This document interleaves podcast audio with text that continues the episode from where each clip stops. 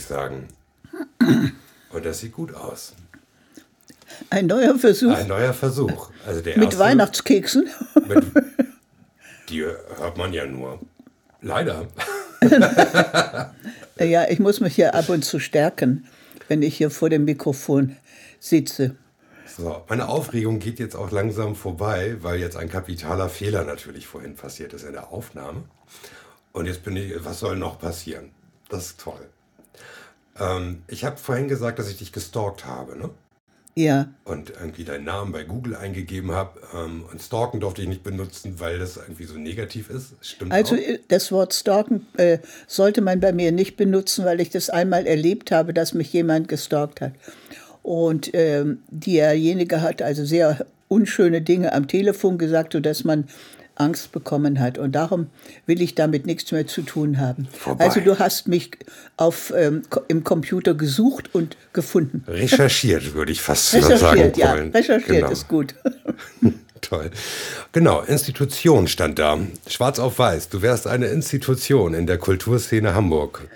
Also ich finde, das ist unglaublich übertrieben. Alles ist übertrieben, was über mich gesagt wird. Denn ich habe im Grunde genommen nichts anderes gemacht als gearbeitet. Und zwar das, was die Zeitungen von mir verlangt haben. Ja. Egal, ob das das äh, Abendblatt war oder ja, Abendblatt habe ich eigentlich mehr prophylaktisch abgegeben, aber fest war ich natürlich bei der Hamburger Rundschau, bei der Morgenpost, aber zuletzt 25 Jahre bei der Kunstzeitung von Lindinger und Schmidt.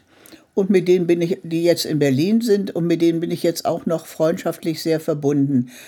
Und als ich neulich, neulich ist übertrieben, als ich 90 Jahre alt wurde, ich bin jetzt 95, Du bist glaube so ich, toll. glaube ich, ich glaube es auch nicht, aber darüber können wir später noch sprechen, ob das überhaupt stimmt. Als ich 90 wurde, hat er einen wundervollen Artikel in der Kunstzeitung geschrieben. Ja. Also da war ich natürlich ganz geplättet, weil ich dachte, nein, so gut war ich nicht. Du hast das schon angesprochen, ne? Also du wirst bestimmt tausendmal immer wieder darauf angesprochen, auf dein Alter. Und immer die Frage, wie machst du denn das? Naja, also m, wenn man mit mir spricht, dann kann man das eigentlich nicht fassen, weil ich im, in, mit meinen Gedanken genauso jung bin wie früher. Ich kann bloß nicht laufen. Also entweder laufen oder sprechen. Und ich kann sprechen. Aber das ist ja eine Qualität, die findet man so selten. Also ähm, äh, erstens, man findet kaum Menschen in deinem Alter, mit denen man noch sprechen kann. Das ist so. Also, für Also- mich, meine Generation, ich, du bist die Erste. Also ich finde, fü- äh, 95 ist ja auch eine merkwürdige Zahl und die ganzen Jahre zuvor sind mir entflohen. Ich weiß gar nicht mehr, was ich gemacht habe, weil es so schnell vorbeifliegt, das Leben. Man, man kriegt es gar nicht mehr gedanklich hin, was da alles los war in all den Jahren. Sag ich mal, ab 2000 Ja. da hatte ich ja dann die riesengroßen Ausstellungen in, im Kunsthaus, da waren über 500 Fotos. Und in überall im Kunstverein und im Kino Metropolis, da waren auch eine sehr große Ausstellung. Und jahrelang in meinem Lieblingskino Aberton. Ah, Da habe ich die ganzen Ausstellungen im Foyer gemacht, Ja. immer zeitbezogen auf die dort, äh, auf die Filme, auf die Schauspieler, die dort auftraten. Im Foyer war das dort. aber dein, dein Thema heißt Porträtfotografie, oder? oder? Ja, das äh, k- kann man, man kann sagen, ich habe sehr viel Porträts gemacht, aber ich habe auch äh, in der Oper fotografiert, im Theater oder per Zufall, wenn Menschen, zum Beispiel habe ich das jetzt auf Facebook, wenn Menschen zusammenstanden und miteinander sprachen. Also ich habe die nicht gestellt. Also mir war es immer wichtig, dass die Leute nicht in die Kamera guckten, konstant. ich habe immer gesagt, guckt nicht in die Kamera. Und da haben sie es gemacht und dann haben sie es gemacht. Und dann haben die das gemacht und dadurch okay. sind, sind sehr interessante Fotos lebendiger Art entstanden und nicht hm. steif. Aber geht dir, hast du auch Bilder? Ich habe ja auch, also nicht so wie du, aber privat fotografiert. Und äh, da sind Bilder entstanden, gerade weil jemand so in die Kamera guckt. Und zwar aus einer Situation, die ich nicht geplant habe und wo ich das selber nicht erwartet habe. Ähm, sind das so irre Bilder, wo mir das kalt den Rücken runterläuft? Solche Bilder also, habe ich auch. Äh, ich habe, wenn ich Porträts gemacht habe, was man ja auch immer brauchte, ein Einzelporträt, dann habe ich mich immer im Hintergrund gehalten, ohne dass derjenige das eigentlich merkte. Ich habe aus dem Hintergrund heraus die Fotos gemacht. Und äh, so wurden sie also natürlicher und ja. wirkten ungestellt. Das, das war im, ich glaube, das war auch meine Arbeitsweise überhaupt. Mich nicht ranzuschmeißen an die Promis oder an die wichtigen Menschen, ja. sondern immer Distanz. im Hintergrund zu bleiben. Distanz halten. Auch, auch menschlich. Also es gibt ja äh, Journalisten, die versuchten, Kontakt aufzunehmen zu den wichtigen Leuten. Mhm. Das habe ich nie gemacht. Ich bin immer sehr schnell wieder weggegangen und bin meiner. es war immer nur Arbeit. Ich habe es nie benutzt, um Kontakte privater Art zu machen. Niemals. Hast du Bilder gemacht von deinen Kindern? Von wem? Von deinen Kindern. Von meinen Kindern natürlich äh, auch. Von den Kindern machen wir immer Bilder, wenn es sich ergibt. Ja. Ich vergesse jetzt ja häufig, aber seitdem es die digitale Fotografie oder sag ich mal die Handys gibt, machen die Kinder ja viel Bilder selbst. Ja, ohne Ende. Nicht? Während äh, früher war ich diejenige, die Bilder machte, aber jetzt machen häufig die Kinder die, äh, die Bilder selber und sie, die Handys machen zum Teil wundervolle Bilder. Und du musst die nicht mehr entwickeln, ne? Also das, dieses Thema äh, ist etwas, was man, was ich nicht mehr zu fassen bekomme. Das war so kompliziert, ja. denn ich musste immer unterwegs sein, auch nachts, um zu sehen, um Gottes Willen, wer entwickelt mir jetzt die Filme. Weil das so schnell gehen musste? Es musste schnell gehen und dann musste ich mir die, äh, musste ich die Vergrößerung irgendwo, irgendwo machen lassen. So war ich habe ich stundenlang im Bauer Verlag gesessen oder bei Springer äh, und um zu warten, macht ihr mir die Bilder, ach, seid doch so nett. Also es war, es war eine komplizierte Zeit, die sich keiner vorstellen kann was es bedeutete, für Zeitungen damals Fotos zu machen und man immer aktuell sein musste. Hm. Da kenne ich ja noch einen, ne? Kennst du Jochen Blume? Das ist dein Bitte? Jahrgang. Kennst du einen Jochen Blume? Ja, äh, Jochen Blume, ja. Aber der äh, war das nicht ein älterer Mann? Das war, das müsste auch dein Jahrgang oder ein bisschen älter gewesen sein. Sogar Aber ähm, also du musst dir vorstellen, die Situation wenn man für eine Zeitung speziell äh, einen Auftrag hat, ja. dann kümmert man sich eigentlich wenig um die anderen, die auch dabei sind. So, hm. so weiß ich wohl, die Zeiten haben sich nachher natürlich geändert, nachdem äh, die digitale Fotografie eingeführt wurde. Ja. Da gibt es jede Menge Leute, die jetzt, wenn irgendein Termin ist, beim NDR oder beim Fernsehen, die dann in einer Reihe stehen und sagen, jetzt kommst du dran, jetzt kommst du dran. Ich habe mich nie in die Reihe gestellt. Ich war immer an der Seite und habe zwischendurch ein Foto gemacht. Aber das ist heute so, dass es unendlich viele Fotografen gibt, die also gerne fotografisch arbeiten möchten. Mhm.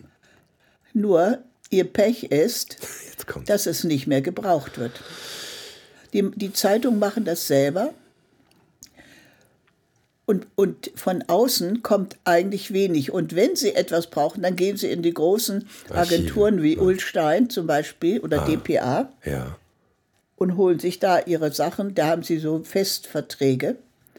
Also äh, es geht den einzelnen Fotografen, die keinen Auftrag für eine Zeitung haben, nicht besonders gut. Das habe ich, hab ich auch mitbekommen durch meine alte Firma. Wir haben ähm, Fotografen ähm, versorgt Und dann gab es Menschen, die halt ähm, ziemlich eine gute, gut situiert waren, weil die, was ich, ähm, Automotive gemacht haben, also Autos fotografiert haben, weiß ich, VW, Audi und Gedöns. Und ähm, da spielt Geld keine Rolle. Und ein, ein Herr von kleinen Ein-Mann-Fotografen, die nicht wusste, wie sie im Grunde genommen die nächste Miete zahlt. Also ich habe einen, einen guten und ich kenne ja viele Fotografen natürlich, die da heute noch arbeiten und ja. versuchen, äh, ein bisschen Geld zu verdienen. Aber es gibt auch die Möglichkeit, wenn man zum Beispiel mit Theatern Festverträge hat, dass man die ein, einzelnen Produktionen fotografieren ah, kann. Ja. Und da habe ich einen guten Bekannten, einen Fotografen, der macht das für zwei, drei Theater in Hamburg und dadurch hat er einen guten Job. Also er weiß, ich Einkommen, komme dann dran und, und es ist ja so einfach heute. Du, er braucht ja keinen Film mehr abzugeben. Nicht? Ja. Er hat dir auf seiner Kamera und kann sofort die Bilder hinschicken zu denen. Und die können sich das aussuchen, was möchten sie. Ja. Also ich, ich kann es manchmal nicht fassen, wie rasant die Entwicklung vor sich gegangen ist. Hört auch nicht auf, Isabel. Nein, aber das ist auch für die Älteren also es gibt viele Worte für mich, äh, die ich nicht verstehe. Mhm. Also wenn ich zum Beispiel jetzt den neuen Mac, den ich bekommen habe, ja. da sind viele Zeichen, äh, von denen ich keine Ahnung habe, was sie bedeuten. Und ich kann bestimmte äh, Arbeiten nicht mehr vollführen, weil ich nicht weiß, wie man es macht. Zum Beispiel ja. früher hatte ich den sehr einfachen Photoshop. Dieser sehr unkomplizierte Photoshop ist verschwunden. Mhm. Und jetzt habe ich mich gestern schon bemüht, das herauszufinden für ein Foto, äh, weil ich es wegschicken wollte zu Ulstein, mit denen ich ja einen Vertrag habe. Mhm. Aber es ist mir nicht gelungen. das können wir uns auch nochmal angucken.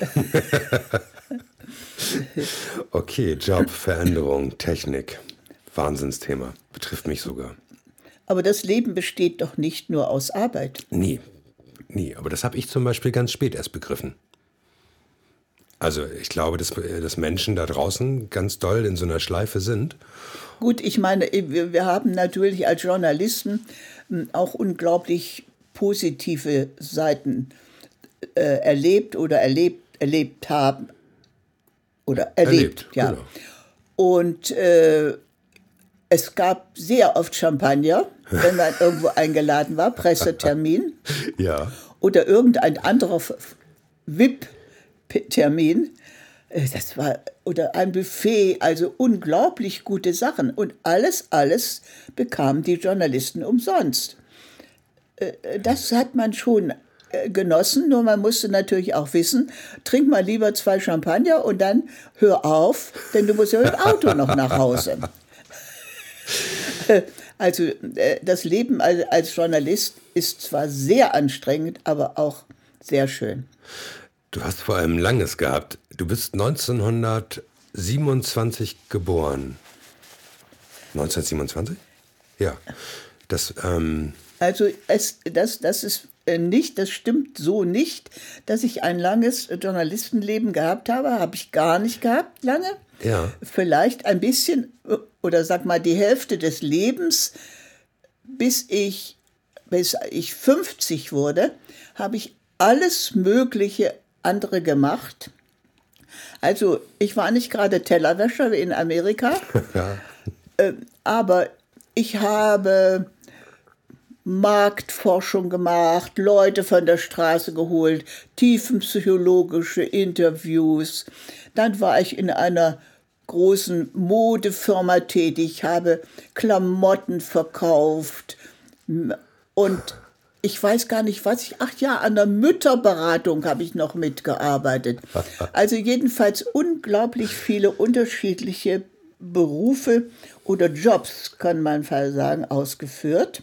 Ich hatte ja einen, also eine pädagogische und psychologischen Hintergrund da habe ich, das habe ich ja gelernt. Ah, da würde ich mal gern wissen. dazu? Ich war im, in einem, ach, das Leben war ja nun wirklich sehr lang, von 27 an.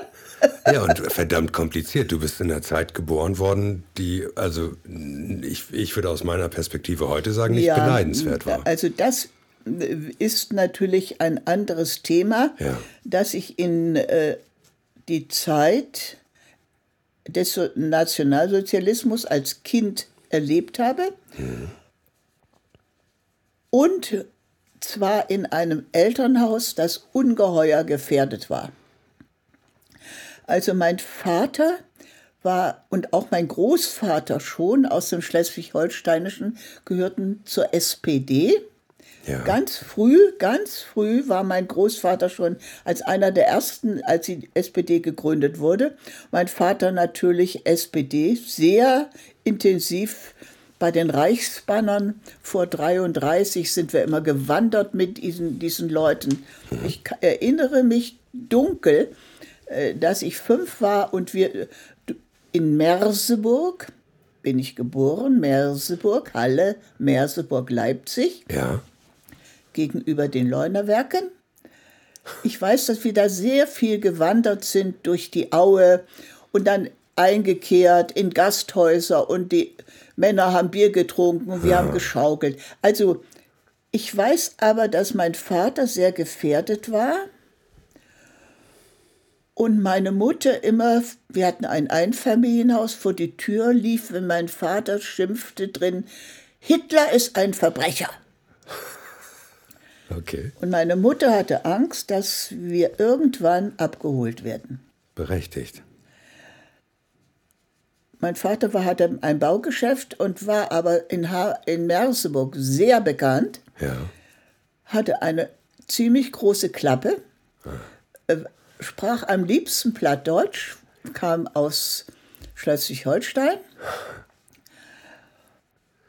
Und wenn jemand Plattdeutsch sprechen konnte, dann bekam er alles von meinem Vater. Also er hatte irgendwo seine Wurzeln nicht vergessen, mhm. während meine Mutter aus dem tiefsten Sachsen kam. Also die konnte so Nein, nur, nur Sächsisch sprechen. Die konnte nur Sächsisch sprechen. Oh und ich habe das auch gelernt. Aber ich konnte auch gut Hochdeutsch reden. Und das muss an meinem Vater liegen. Menschen verändern sich mit diesem Dialekt. Es ist Wahnsinn. Ja. Es war also es war schon ein kompliziertes Leben. Wie haben die sich getroffen? Mit meinen Eltern und ich durfte, ja. ich habe gelernt, niemals darfst du etwas sagen, was wir hier drin uns unterhalten. Ah. Niemals. Und ich glaube, das habe ich beibehalten bis heute. So wissen wenige Leute wirklich etwas von mir. Sie wissen manches, aber ich schließe mich nicht auf. Ja, das ist total legitim. Du behältst Sachen für dich. Das ist gut. ich ich werde sie dir auch nicht versuchen zu entzerren oder sie herauszukitzeln. Das ist gut. Du kannst fragen. Und mich, ich kann überlegen, ob ich antworte. Das, genau das wird passieren. Was mich interessiert ist, wo hat denn dein Vater deine Mutter kennengelernt? Ich meine, Sachsen und Schleswig-Holstein? Ja. Also, äh, meine Mutter ist äh, äh, 1890 geboren und kam aus Sachsen nach Merseburg zwei, 1916. Ähm, also 1890 ist sie geboren und 1916 kam sie nach Merseburg, um dort zu arbeiten. Ja. Äh, weil man in Sachsen wenig Arbeit bekam, höchstens um Handschuhe zu nähen oder Strümpfe und so. Und bei Merseburg direkt liegen die Leunawerke. Ja. Und die Leunawerke, die waren im Aufbau und boten vielen Menschen Arbeit. Arbeit. Und mein Vater kam 1919 nach Merseburg. Und da meine Mutter ihren Mann, den sie geheiratet hatte, im Krieg schon verloren hatte, im Weltkrieg, ja. und ein Kind, hat, hat sie ihre Wohnung, ein Zimmer vermietet an meinen Vater und so lernten die sich kennen und haben später geheiratet. Das heißt also, die haben 1920 geheiratet. meine Eltern, meine Sechsin und mein norddeutscher Vater. Mitten in der Weimarer Republik haben die. Aber mein Vater war immer politisch sehr interessiert Ja. und er ist ja auch, mm, also er ist auch so ein gestandener Mann. Der, der natürlich als Wanderbursche oder Handwerksbursche, er hatte Maurer gelernt, als Handwerksbursche, die, die früher diese bestimmte Kleidung auch hatten, unterwegs war. So ein Gesell. Wie, wie nennt man das? Ähm, Ich weiß nicht, solche Knüppel hatten die und, und bestimmte Kleidung. die waren auf der, auf der Walz? Nee, wie nennt man das? Die mussten doch irgendwie immer einmal durch die Welt reisen und Ja, die mussten drei, Jahr, drei Jahre mindestens, äh, nachdem sie gelernt hatten, durch die Lande ziehen und überall Arbeit aufnehmen, aber kein Geld bekamen. Sie bekamen nur Essen und Schlafen. Genau. Und dann mussten Kost sie durch, durch das Land ziehen. Und mein, Mann, mein Vater landete also in, in Merseburg durch die Leuner Werke. ne? Und hat sich dann aber selbstständig gemacht und hatte dann ein Baugeschäft. Cleverer Typ, oder? Ja. Der war clever. Ähm, ja, äh, es ist so, dadurch, dass er war sehr, also er war nicht, ähm, er war sehr intelligent. Er, er, er konnte auch sehr gut sprechen. Aber er war nicht äh, das, was man sagt, gebildet. Also gebildet heißt, wusste nicht, wer ist Caspar David Friedrich oder Allgemeinwissen. Dü- Dürer und, und so weiter. Solche Dinge kannte, wusste er nicht. Aber er, er, er konnte alles andere und so ergab es sich, weil er eben so klug sein war, dass er äh, Präsident der Handwerkskammer in Merseburg wurde. Okay. Und später, als der Krieg zu Ende war Ja. und alles kaputt, Merseburg war ja sehr kaputt, war er der Leiter des Wiederaufbauamtes in Merseburg. Okay. Also er hatte schon, mein Vater hatte eine große Bedeutung in Merseburg, aber vielleicht auch aus einem anderen Grund. Er war ein, ein Säufer vor dem Herrn. Er konnte sehr gut trinken und, und zwar im, immer nicht zu Hause, sondern immer in Kneipen. Und da lud er alle Leute ein. Er war sehr, sehr großzügig. Und einmal hat er zu mir gesagt später, weißt du, wir könnten ganz viele Rittergüter haben, wenn wir das Geld hätten, was ich versoffen habe. Okay, Selbstreflexion kann er also auch. Hattest du Geschwister? Ich hatte äh, nur meinen Bruder, die meine, der Sohn, der war zehn Jahre älter, Ja. den meine äh, Mutter mit in die Ehe gebracht hatte, wo der Vater im Krieg gestorben war. Und hattest du da Verbindung zu dem oder wie, wie, wie war die? Also im, mein armer Bruder musste auf mich aufpassen. Und mit dem, wenn er, er war immer ein Fußballer von Jung, Jugend an. Und äh, wo wir wohnten, das war in Merseburg ein früherer sogenannter Exerzierplatz. ja. Und auf diesem riesen Exerzierplatz spielte er Fußball und musste mich mit der, mitnehmen, mit dem Kinderwagen. Und ich weiß, ich, vielleicht weiß ich es nicht mehr persönlich, aber er hat, einmal hat er mich umgekippt. vielleicht habe ich deshalb noch einen kleinen Dachschaden. Hast du nicht. Du bist richtig, richtig gut. ähm, guck mal, ich habe was mitgebracht. Meinst du, wir sollen sowas schon mal aufmachen? Oder ist dir das zu äh, früh? wenn du meinst, äh, dass, äh, dass das kalt genug ist, Ah, das, dafür könnten wir doch aber jetzt sorgen. Dann halte ich hier kurz mal an und wir stellen was in den Kühlschrank. Nein, äh, wir könnten auch, ich habe auch so etwas, wenn auch nicht so edel. Dann tauschen wir Also ich die finde, einfach der, der, aus. der Fürst von Metternich, der, äh, der ist deshalb edel, weil diese Optik so edel ist. Ob, der Inhalt wirklich so edel ist, be- bezweifle ich fast. Ähm, Aber dann müsstest du jetzt in den Nebenraum geben Kein Problem.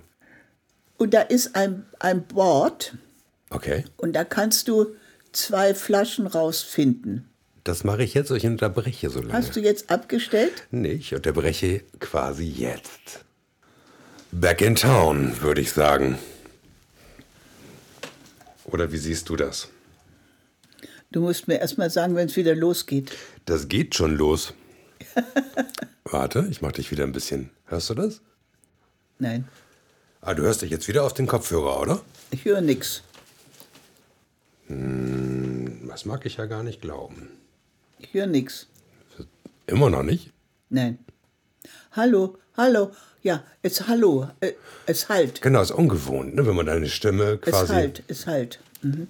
Du musst, äh, kannst du prüfen, wenn ich jetzt rede, ob, ob du es kommt? Das ist da. So. Ich sehe ich seh beide Spuren. Das ist Ja. alles gut. So, der Fürst Metternich im Glas. Und Skoll, hattest du gesagt. Ja, Skoll. Und du wolltest Ja. mir erzählen, woher das Skoll kommt. Ja, ist cool. Mhm. Du musst immer das Glas hinterher nochmal hoch machen, so, wenn du getrunken hast. Und zwar habe ich das gelernt. Ähm, ich war 1950 in Sverige, auf Schwedisch, Schweden heißt Sverige. Okay. Und zwar war ich fast am Nordpol in einer Stadt, die Lulea heißt, aber Luleå ausgesprochen wird.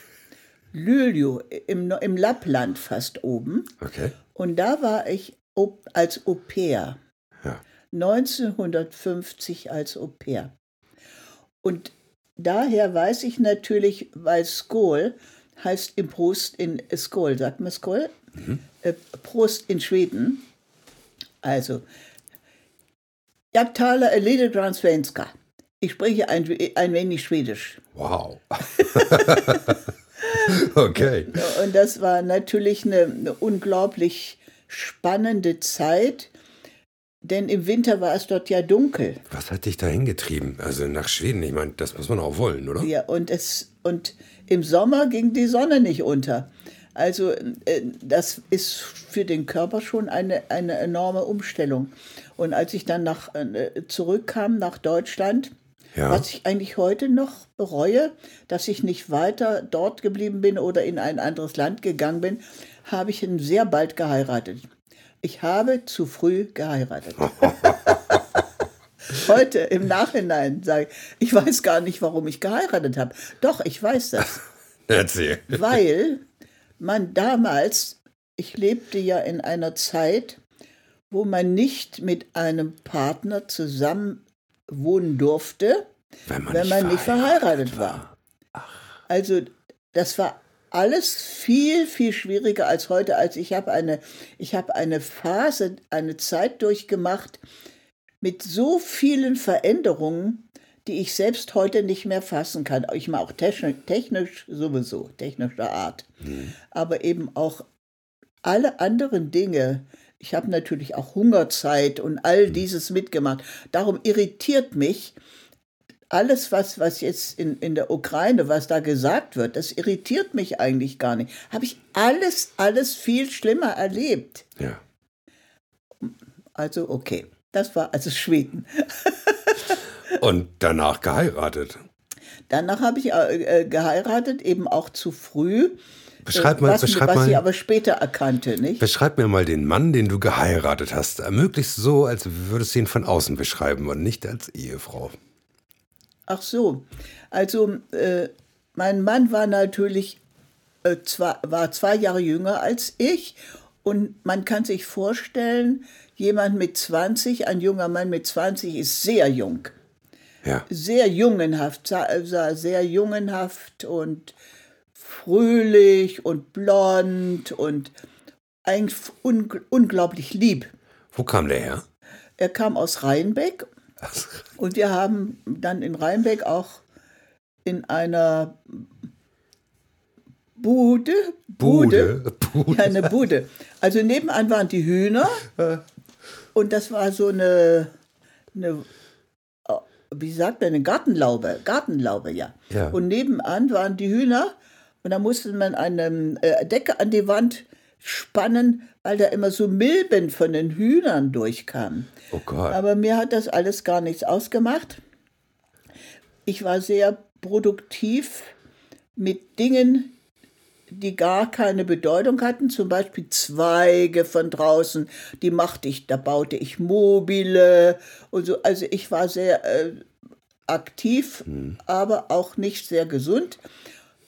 Nicht sehr gesund deshalb, weil mir offensichtlich die Schwedengeschichte mit seiner Nicht-Vitaminzeit, es gab da überhaupt keine Vitamine.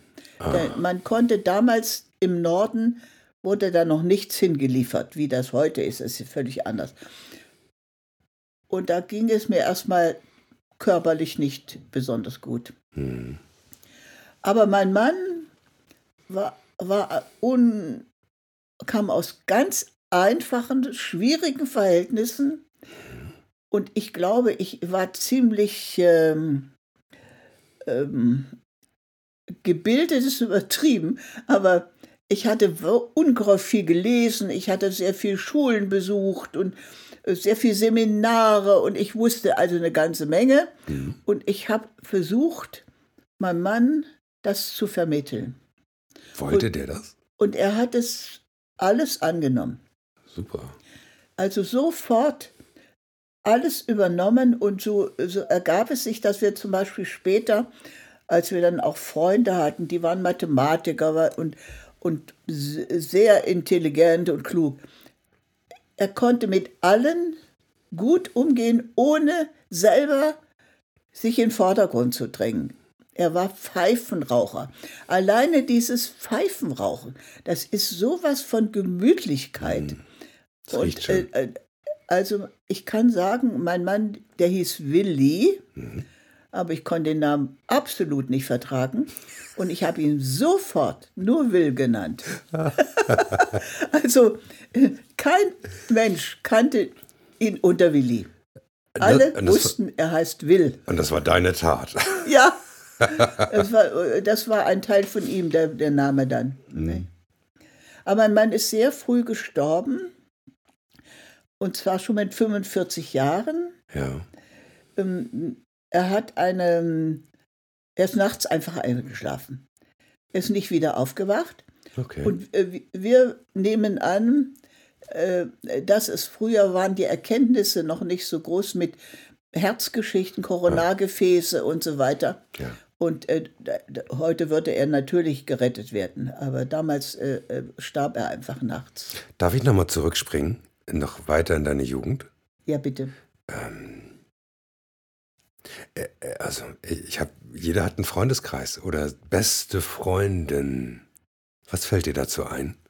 Zur beste Freundin? Ja, so in dem Alter, ähm, ich weiß es nicht, vielleicht das 14, 15, sagen. 16? Ich, ich, habe im, ich habe in meinem ganzen Leben nur eine einzige Freundin gehabt und ich habe mich geweigert, weiterhin irgendjemand als Freundin zu bezeichnen. Wow. Und zwar aus dem einfachen Grund, weil diese Freundin war meine große Liebe. Ja. Ich war 17 oder ich wurde 17. Ähm, meine, mein Leben ist ja viel spannender, als ich das in der Kürze Zeit sagen kann. Denn ich habe meine Freundin, die Eva Lore hieß, mhm. beim Schanzen kennengelernt. Nun kannst du sagen, was ist denn Schanzen? Ja, also im letzten Kriegsjahr, als die Soldaten aus Russland zurückgeflohen sind, 45. wurden wir, ich war in einem Praktikum zufällig auf der Insel Wollin, wurden tausend Frauen und Mädchen nach, an die Grenze von Polen gebracht und wir mussten Gräben schaufeln. schaufeln. Panzergräben, Laufgräben, 1,80 Meter tief und so. Wir wohnten da in einem Dorf und schliefen auf Strohsäcken. Und da habe ich Eva Lore kennengelernt. Also das, war, das nannte man Schanzen. Wow. Ähm, wir, wir waren dort drei, drei Monate, bis die, der Donner der Geschütze näher kam und dann wurden wir abgezogen. Das war eine Verpflichtung, eine Dienstverpflichtung. Vom ja. Und da lernte ich, weil ich in einem Schlafsack, als es kälter wurde, mit Eva Lore zusammenschlief, da lernte ich Eva Lore kennen, die aus Aalbeck war. Okay. Und ich habe dann ein halbes Jahr auch in Aalbeck später gelebt und wir waren sehr inniglich verbunden. Super. Und da, da ist, das hat sich nachher gelöst, weil sie einen mm, geheiratet hat und ich habe dann auch geheiratet. Äh, und das, wir haben nie mehr dann über unsere Freundschaft gesprochen. Und die Freundschaft war auch nicht mehr die, die sie war. Aber sie war damals eine große Liebe. Ja. Und darum brauchte ich später nie mehr, konnte ich nie mehr sagen zu jemand anders, Freund. ich brauche eine Freundin. Wann war der letzte Kontakt? Zu meiner Eva Lore? Ja. Also gibt es so eine Begegnung Jahre 1902, später? Vielleicht 1902. Also der letzte Kontakt ist ja inzwischen, äh, inzwischen auch gestorben. Ähm, aber wir hatten ja später beide Kinder und haben uns gegenseitig mit unseren Männern und Kindern besucht. ja, also insofern haben wir, kann ich nicht sagen, dass die, es hat jahrzehntelang waren wir verbunden, aber nicht mehr freundschaftlich. Freundschaftlich ja, aber in einer anderen Form von Freundschaft. Ja, habe ich verstanden. Spannend, sowas. Weil das ähm, zu der Zeit total ungewöhnlich war. Bitte nochmal, Weil das ja zu der Zeit bestimmt total ungewöhnlich war. was war ungewöhnlich? Dass man so, so eine Freundschaft entwickelt. Und dass Das war sicher ungewöhnlich und ich habe damals gedacht, diese Freundschaft ist einmalig auf der Welt. So etwas gibt es nicht nochmal. Also diese Innigkeit gibt es nicht nochmal. die gab es nicht nochmal. Du kannst aus dem heutigen Perspektive sagen, dass es so Ja. war, wie Ja, abgefahren. ja, aber ich wollte, ich, ich konnte mir nicht vorstellen, dass jemand anders noch so inniglich verbunden war. Aber das lag an der Zeit, weil, weil das überhaupt nicht zur Sprache kam, dass man so eine enge Freundschaft hatte. Okay, können wir eine Zeitreise machen? 1950. Schweden? Ab nach Hause, heiraten, will. Und der musste früh gehen. Was macht eine Frau mit wie vielen Kindern? Zwei. Naja, ich hatte äh, zuerst, äh, ähm, nachdem es mir auch in der Ehe ja die, das erste Jahr, ich war ja äh, körperlich ein bisschen nach Schweden labil. Ja. Und dann hat die Ärztin gesagt, sie müssen ein Kind bekommen, dann geht es ihnen besser. Okay. Und das habe ich also dann auch, äh, habe ich Christine bekommen und vier Jahre später Beate. Und ich habe immer gesagt, ich werde nicht arbeiten, bis die Kinder vier Jahre alt sind. Ja. Und habe dann, war sehr mm, beschäftigt mit Aktivitäten, selbst basteln, malen. Ich habe sehr viel gemalt und mit den Kindern irgendwie Lieder singen. Also heute ist es so, dass meine beiden Kinder, die nun auch ein hohes Alter haben, so viele Volkslieder kennen wie kaum jemand, weil wir in ihrem Kindesalter habe ich mit den Kindern das gemacht. Ich habe ihnen alles beigebracht. Auch Märchen gelesen. Also die sind, oder sage ich mal, Bildbesprechungen. Ich, ich, ich kannte ja sehr viele ähm, Künstler schon, weil ich, durch meine Ausbildung, ich, ich hatte ja, war ja in Seminaren auch, in, in pädagogischen Seminaren. Und mein Vater hat damals gesagt, du kannst lernen, so viel du willst und so lange du willst. Ich bezahle alles. Wow. Also du brauchst, du kannst immer lernen, was du willst. Und das habe ich also wirklich auch gemacht. Das ist ein Traum. Ich habe sehr viel äh, Zeit in mich aufgenommen und meine beste Zeit in dieser Richtung war Weimar. Ich war zweimal im Internat in Weimar und einmal ein Jahr in Jena im Internat. Und ich kann sagen, da bin ich Menschen begegnet, die mir alles vermittelt haben, worauf ich später aufbauen konnte. Also was ich heute bin, bin ich sicher zum größten Teil durch Weimar geworden. Durch meine Weimarer Zeit. Und die war von 46 bis 48. Zwei Jahre, die so prägend waren.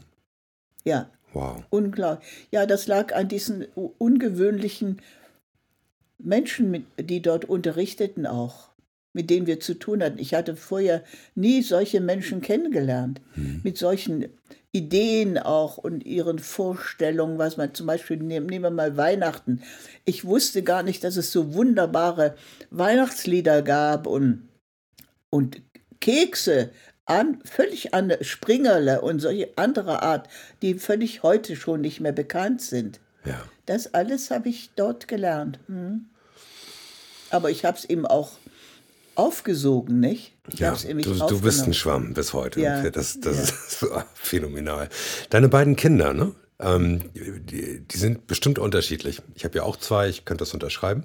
Oder würdest du sagen, die sind ähnlich? Ich habe eine ja kennengelernt und die andere kenne ich ja gar nicht. Meine Kinder sind sehr, sehr, sehr unterschiedlich. Christine, die älteste, war immer schwierig sehr eigenwillig und in der Pubertät aufmüpfig. Schön.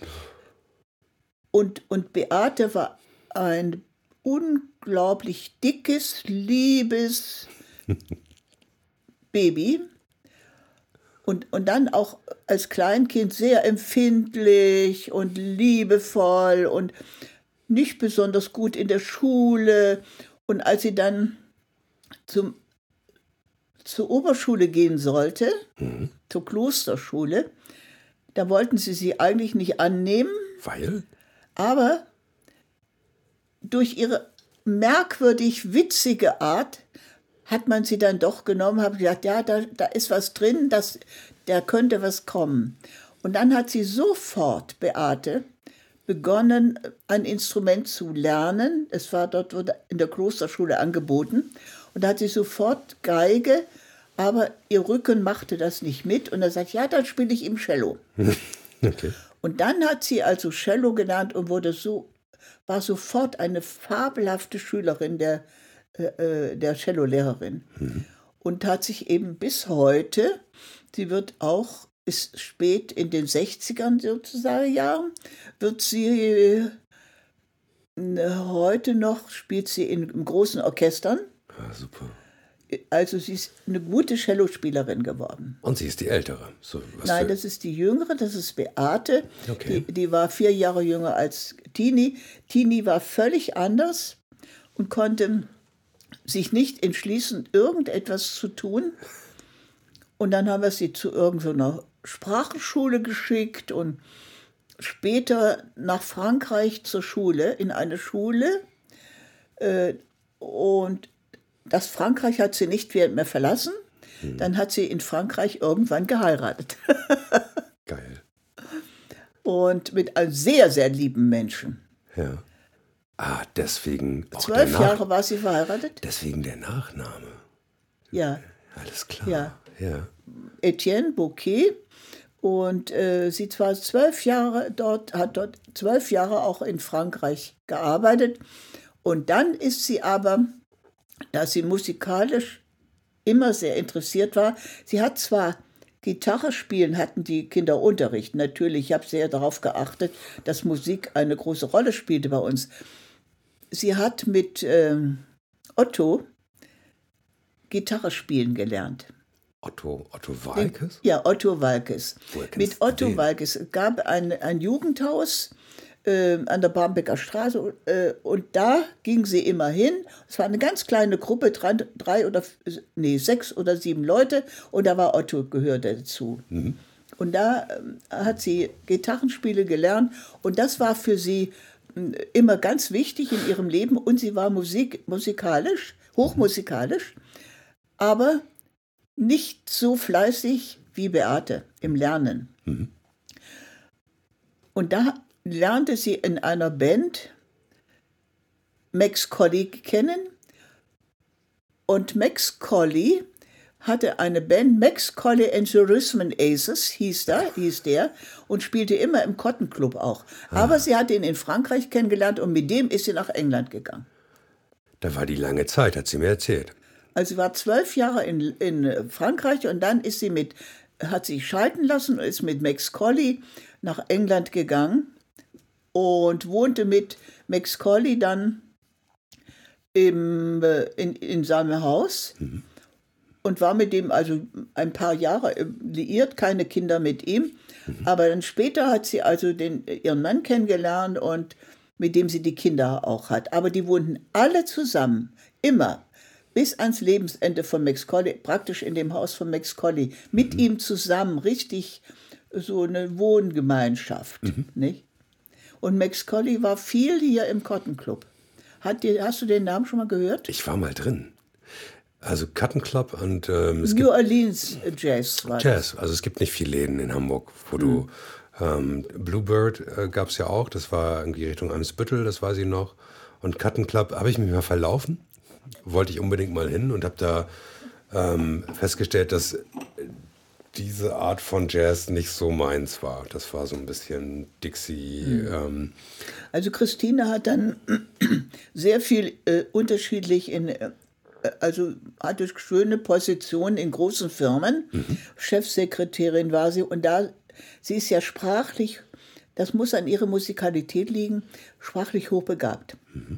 Die braucht nur eine Sprache zu hören, dann eigentlich kannte sie schon ob Russisch oder Spanisch oder so. Also perfekt natürlich äh, Französisch und Englisch. Sowieso Englisch ist wie eine Muttersprache für sie. Ja. Nicht? Und nun hat sie auch die beiden Kinder, die aber auch perfekt Deutsch sprechen. Du merkst es ihnen nicht an, dass sie Engländer sind. Dadurch, dass sie also frühzeitig schon immer Deutsch gesprochen haben, auch in der deutschen Schule waren. was mit den Kindern? Hast du die, siehst du die oft oder selten?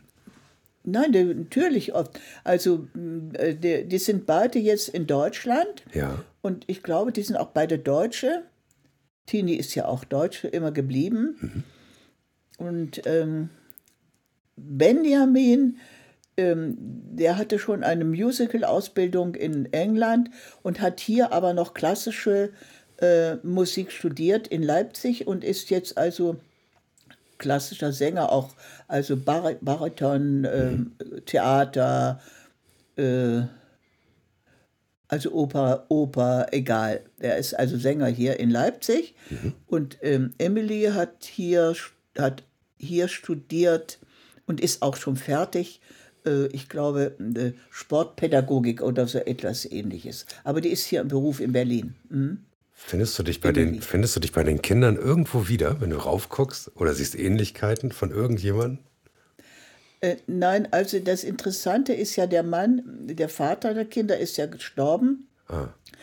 Und danach ist ja Christine nach Deutschland zurückgekehrt in die Heide. Das heißt also, ich habe ihr die Heide vererbt und sie hat also es wirklich fertiggebracht, äh, das, den Anbau äh, zu machen, der so wundervoll ist. Es ist ein Traum. Die Heide ist ein, ein Märchen, kann ich nur sagen. Und da ist sie zu Hause, nicht? Und die Kinder sind also in Leipzig und in, in Berlin. Ja, zerstreut. Aber äh, Christine ist vor sieben Jahren ist sie zurückgekehrt. Da ist der, der Mann gestorben, Okay. der Vater. Und die Kinder, die waren ganz viel früher schon mit dem Vater, Pi- Peter hieß er, in, in der Heide. Also die hängen sehr an ihn. Der, äh, also Dann hat der Ort ja auch eine Bedeutung. er hat für sie eine große Bedeutung. Ja. Nicht? Und ähm, Tini ist glücklich jetzt natürlich äh, in der Natur zu sein, dort zu sein. Also schöner als sie kann es eigentlich keiner haben. Hm. Äh, es ist nur da so, wenn du ein Haus hast, hast du enorme Verpflichtungen. ja. Anders als wenn du nur eine kleine Wohnung hast. Weißt du, da hast eine, eine Miete und fertig und Schluss. Und wenn du ein Haus hast, dann, dann kommen dauernd irgendwelche Dinge. Zum Beispiel muss sie jetzt dafür sorgen, wenn sie nicht da ist, dass jemand ihren Ofen immer heizt. Nicht? Das, Oder dass, sie- dass sie den Berg nicht hochkommt dort, weil das äh, äh, zu ausgefahren ist. Also muss die Straße zum Berg hoch. Das ist ein großes Grundstück, sehr groß. okay. Ja, dann hat sie was zu tun. Ja. Das, das ist gut. Sag mal in Hamburg, ne? Da bist du ja dann ähm, nach deiner Heirat Hamburg gelebt, dein Mann gestorben. Wie ging es da weiter? Da haben wir aufgehört. Naja, ich hatte ja ein, dann einen Partner. Ja. Ah, ist das, ähm, in meiner Erinnerung haben wir vor 25 Jahren da schon mal drüber geredet und es war ein Mensch aus Israel?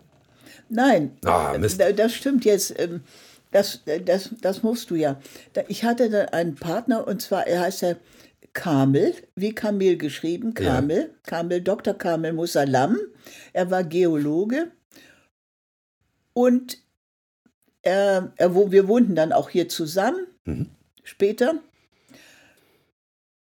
Und ja, wir waren, wir waren 30 Jahre zusammen. Kamel ist dann später danach äh, nach Alexandria gegangen. Ah, okay, jetzt habe ich es. Und ich, ich habe ganz viel, ich bin ganz viel nach Alexandria gefahren. Jedes Jahr bin ich dort gewesen. äh, Also, das ist nur eine eigene Geschichte mit Alexandria und so. Aber mit Kamel habe ich also lange Jahre zusammengelebt, aber er war ja auch viel nicht da, weil er in, man als Geologe viel Feldarbeit gemacht hat. Er war in anderen, in Griechenland, überall, in, äh, ist er rumgewandert, hat er also geologisch gearbeitet, nicht? Also äh, deshalb waren wir also im Verhältnis zwar 30 Jahre zusammen, aber den, dennoch nicht so viel zusammen. Aber es war schon, äh, also äh, die, diese Zeit ist eine besondere Zeit und äh, ich kann kann die jetzt nicht ähm, auflisten, weil es viel zu viel wäre zu sagen. Nicht? Aber 30 Jahre zusammen gelebt, äh, zusammen gelebt auch unter demselben Dach. Ja, wir haben, ja, ja, wir haben ähm, erst, als mein Mann gestorben ist, haben wir dort noch ein bisschen gelebt. In dem Haus, da mussten wir raus, wurde äh, in der anderen Wohnung wegen Eigenbedarf. Und, und dann habe ich hier, äh, hier gelebt mit, mit Kamel. Ach super. nicht? Äh, Aber wie gesagt, er hatte seinen eigenen Raum da drüben und es kam ja damals gerade die Computerzeit auf. Weißt du, da hat er mir erzählt, in der Uni, da waren, was den Computer anbetrifft, ein, ein Raum, ein großes Zimmer. Und das hatte alles, was mit Computer war, alles mit Computern. Das funktionierte Also ganz ein früh. Computer ja. stand nicht auf dem Tisch, sondern die ganzen Loch, Lochzahlen oder. Lochblätter, die er hatte, die gingen alle über diesen riesengroßen Raum, wie lauter so, so, was weiß ich, was da stand. Mhm. Also ich kann es mir nicht mehr vorstellen, aber ähm, äh, du, du weißt ja, wie rasant die Entwicklung von- vonstatten gegangen ist. Ja. Mein Vater hat bei Karl Zuse gearbeitet, da in Göttingen oder nicht Göttingen, Bad Hersfeld war das, glaube ich. Ähm, und war, war auch so ein bisschen beteiligt an dem ganzen technisch, an der technischen Abmachung. Ja. Riesengroße Dinger. Also, also man, man kann, weißt du, äh, wenn du das alles genau auflisten willst, dann musst du dir richtig was aufschreiben, weil, weil das so eine Riesenvielfalt ist. Und auch mit, mit, mit Kabel, der ja viel unterwegs war und äh, äh, äh, es ist ja auch schwierig mit einem Menschen, der aus einer völlig anderen Kultur kommt. Ich, ich mache, wo wo ich kam der mache- her? er ka- Ach so, Kamel, äh, ein, ein dürfen wir noch. Einen dürfen wir noch, dann machen wir das. Du auch, du auch darfst du? Ähm, äh, Kamel ist ja ein Palästinenser. Ein geborener Palästinenser, die ja ein schwieriges Leben immer schon hatten. Nicht nur heute, sondern damals auch, schon vor vielen, vielen Jahren, als er Kind war. Und im Grunde genommen ist eigentlich das, das hat sich durch, natürlich immer durch sein ganzes Leben gezogen, obwohl er eigentlich, er war schon Deutscher dann hier. Danke dir. Okay. Aber, Aber hattet ihr viele- aber die Wurzeln, die vergisst man nicht. Und, und auch das Verhalten zum Beispiel. Da gibt es bestimmte Verhaltensweisen, die muss man einfach als, als Außenstehender kennen. Warum, warum denkt der denn so? Der denkt doch ganz anders als wir. Das habe ich aber sehr spät erst erkannt Ach, diese Erkenntnis, dass sein Denken ein ganz anderes als, als das meinige. Das, das ist, äh, und ich glaube, dass das die, die, die größte Schwierigkeit für das Zusammenleben mit Menschen ist, die aus verschiedenen Kulturreichen kommen. Ja, und auch verschiedene Erwartungshaltungen haben. Hm.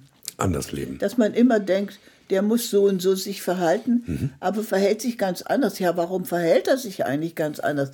Und da muss man da sich damit befassen. Das habe ich aber zu wenig getan. Das weiß ich aber heute. Hm. An deinem in dem Computerzimmer drüben, da ähm, hängt ein Zettel.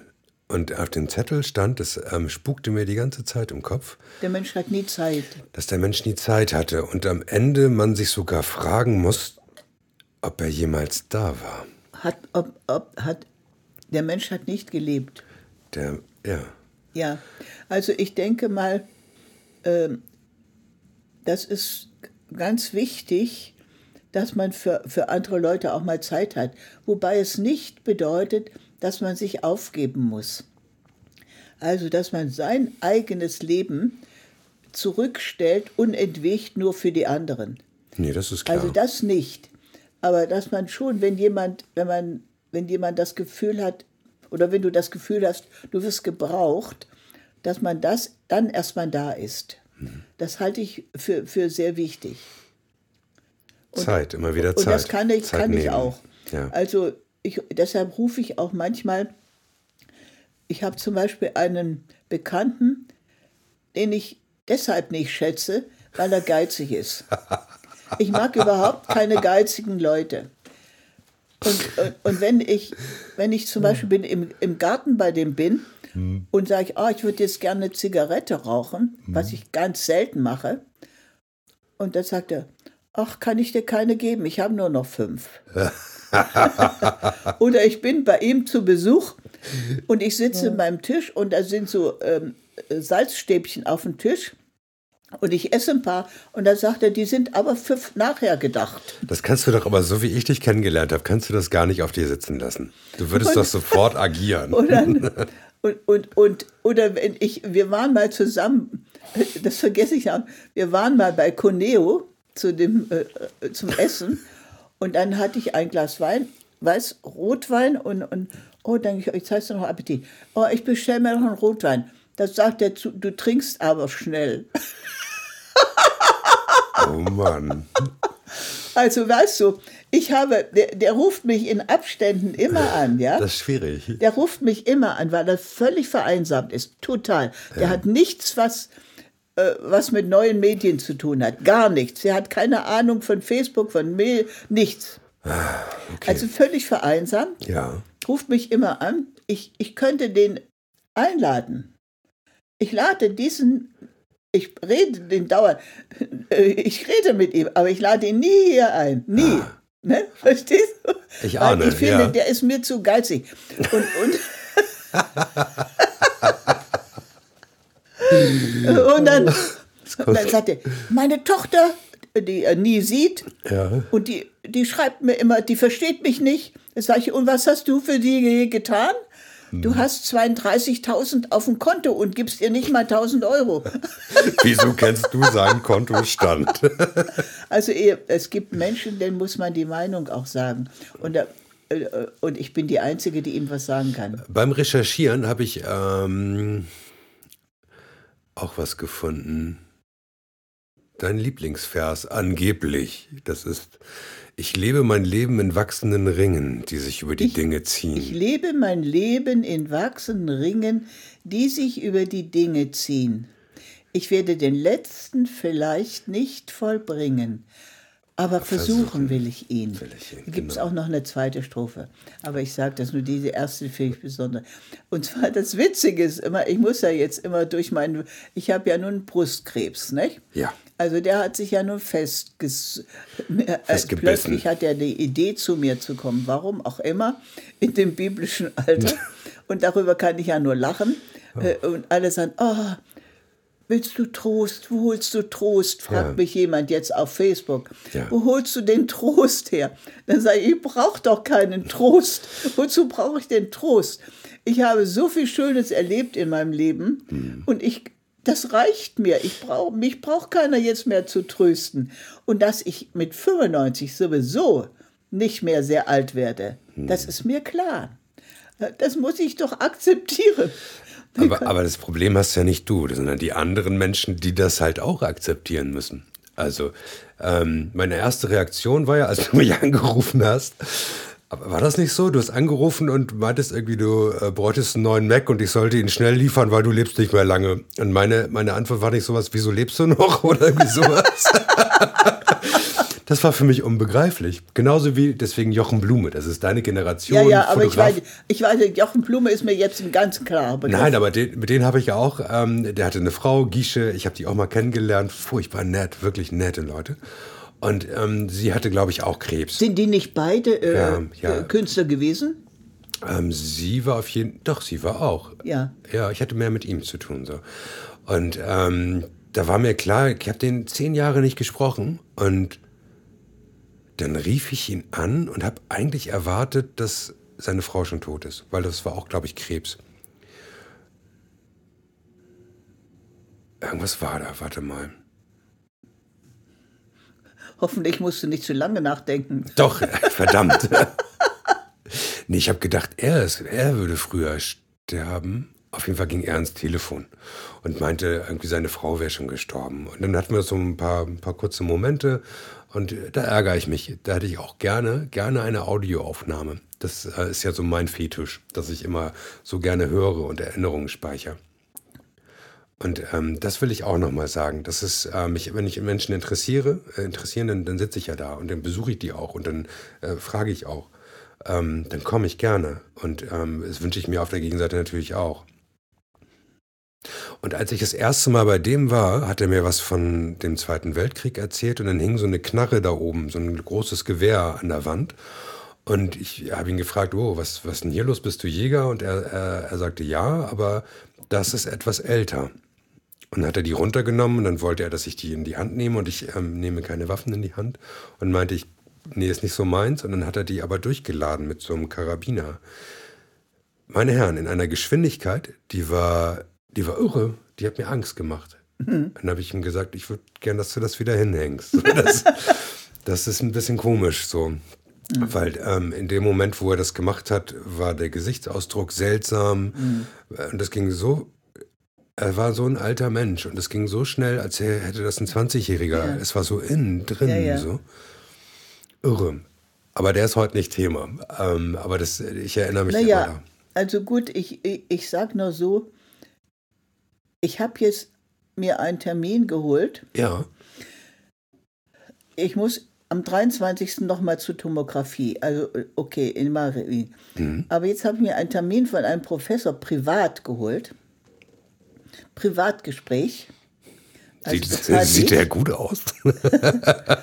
Und am 3. Januar ja. habe ich jetzt, äh, ja, sagt die, sagt die kleine Schwester, aber Sie wissen doch, dass die Krankenkasse das nicht bezahlt. Ja, ja, sage ich, das weiß ich. Ich will ein Privatgespräch und zwar möchte ich einfach wissen, ich weiß ja, dass ich nicht mehr lange leben kann. Aber ich möchte, es geht nicht um das Sterben, mhm. sondern es geht darum, um die Lebensqualität in der ja. letzten Zeit. Was kann passieren, damit es damit ich die Lebensqualität behalte. Ja. Und darum will ich dieses Gespräch. Und, und das ich, kriege ich nun am 3. 3. Januar. Du bist so clever wie dein Vater. das kann man so in den Raum werfen. Aber weißt du, äh, du denkst, wenn du, du denkst natürlich sehr viel jetzt an, an die Vergangenheit in dem Alter. Ja. Wir hatten ja ein sehr, ein, ein, das ist nun eine Geschichte eigentlich für sich, eine Geschichte für sich, dieses Haus wo, äh, dieses, wo ich gelebt habe oder wo ich ge geboren wurde, das in Merseburg in, auf dem Exerzierplatz. Mhm. Das Haus habe ich dummerweise heute verkauft, als mein Vater gestorben ist, weil ich dachte, na ja, holst deine Mutter hierher und so weiter. Mhm. Und ach, das wird ja niemals eine Zusammenkunft mit der DDR aber 20 Jahre später, 20 Jahre später, Tada. da war die Zusammenkunft. Ja. Und jetzt sind andere Leute da drin äh, und die haben mich jetzt an, äh, angemeldet und, und wollen alles Mögliche wissen und so. Und du glaubst gar nicht, wie oft heute Nacht habe ich wieder von meinem Haus geträumt. Aber ich träume nur von dem Haus, wie es war, nie von dem Umbau, was die Leute gemacht haben. Ich träume immer von, von früher. Und ich, und ich richte dann alles Mögliche ein, wie ich da wohnen würde. Äh, also, äh, man geht äh, im Alter doch sehr zurück in, in eine Zeit, die, die einem sehr als Kind geläufig war. Ich, ich würde behaupten, das hat gar nichts mit dem Alter zu tun. Du, du, du gehst immer mit, mit den Dingen, die dir bekannt Ich meine, sind. ich will ja dich nicht jetzt interviewen. Wenn du, wenn ich dich interviewen würde heute, nee, ja, nee, nee, nee, nee. würde ich natürlich, also ich bin gewohnt, Leute zu interviewen Ja. und ich könnte unheimlich viel aus dir rausholen. Aber das mache ich nicht. Heute nicht. Da fällt mir ein Stein vom Also, Herzen. äh, äh, was hältst du davon, wenn wir jetzt äh, unseren Abschluss machen? Das können wir sehr gerne tun. Ja? Warte, da können wir auch. Ich komme ein bisschen zu Wir, dir wir, rüber. wir stoßen jetzt an Genau. und sagen äh, Danke, danke fürs Gespräch. Genau. Und dir einen schönen Tag.